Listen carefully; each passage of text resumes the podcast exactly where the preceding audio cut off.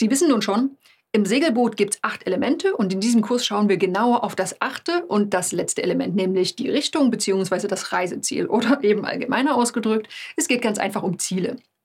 Und mit Zielen beantworten Sie die Frage, wo genau möchte ich denn hin? Ne? Nehmen Sie mal zwei Beispiele.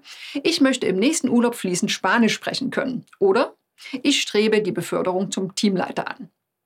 Behalten Sie diese Beispielziele mal im Hinterkopf, denn die nutzen wir jetzt für die einzelnen Segelbootelemente.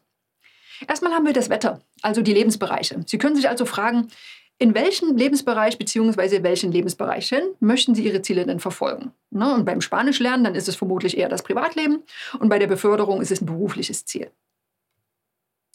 Dann haben wir den Kompass, also die Gefühle. Die Frage hier wäre, wie fühlen Sie sich denn vor der Zielerreichung oder auch während der Zielerreichung? Sie könnten darauf antworten, hey, ich liebe einfach das Gefühl, mich mit Einheimischen unterhalten zu können. Oder auch, ich fühle mich in meiner jetzigen Position nicht so richtig ausgelastet und möchte mehr Verantwortung übernehmen. Das Steuerrad, das entspricht den Werten, also welche Werte bestimmen Ihre Zielsetzung. Schauen wir wieder auf die Beispiele.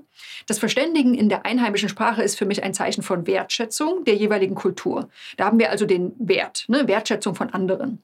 Oder bei der Beförderung, Anerkennung und Status sind mir wichtig. Ja, auch das sind Werte.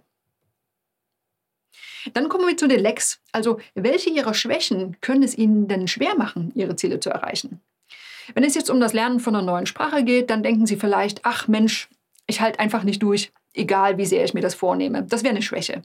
Oder auch, ach Mann, mir fehlt es an Selbstbewusstsein, meinen eigenen Standpunkt zu vertreten. Und das kann natürlich wirklich behindern, auf dem Weg befördert zu werden. Aber wo Schwächen sind, da gibt es garantiert auch Stärken, also die Segel. Welche ihrer Stärken können Sie also dabei unterstützen, Ihre Ziele zu erreichen? Die Beispiele? Ich kann mich auf Knopfdruck so richtig gut konzentrieren und das wird mir beim Vokabellernen helfen. Oder ich habe einen guten Draht zu anderen Menschen und bin empathisch. Und auch das kann beim Erreichen von dem Ziel helfen, ich möchte befördert werden.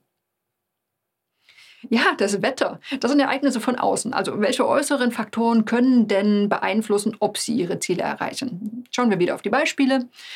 Wenn das mit dem Hauskauf und dem Umzug was wird, dann werde ich wahrscheinlich viel weniger Zeit zum Lernen haben. Hier haben wir also zwei äußere Ereignisse, Hauskauf und Umzug, nicht so ganz zu beeinflussen oder zumindest, also zumindest nur zum Teil.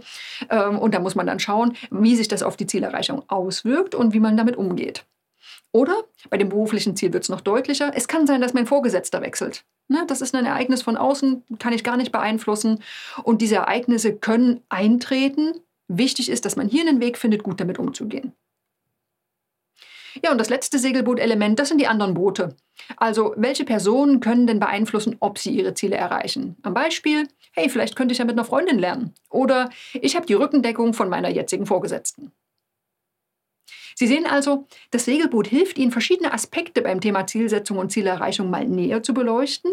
Und genau das tun wir auch in den kommenden Lektionen.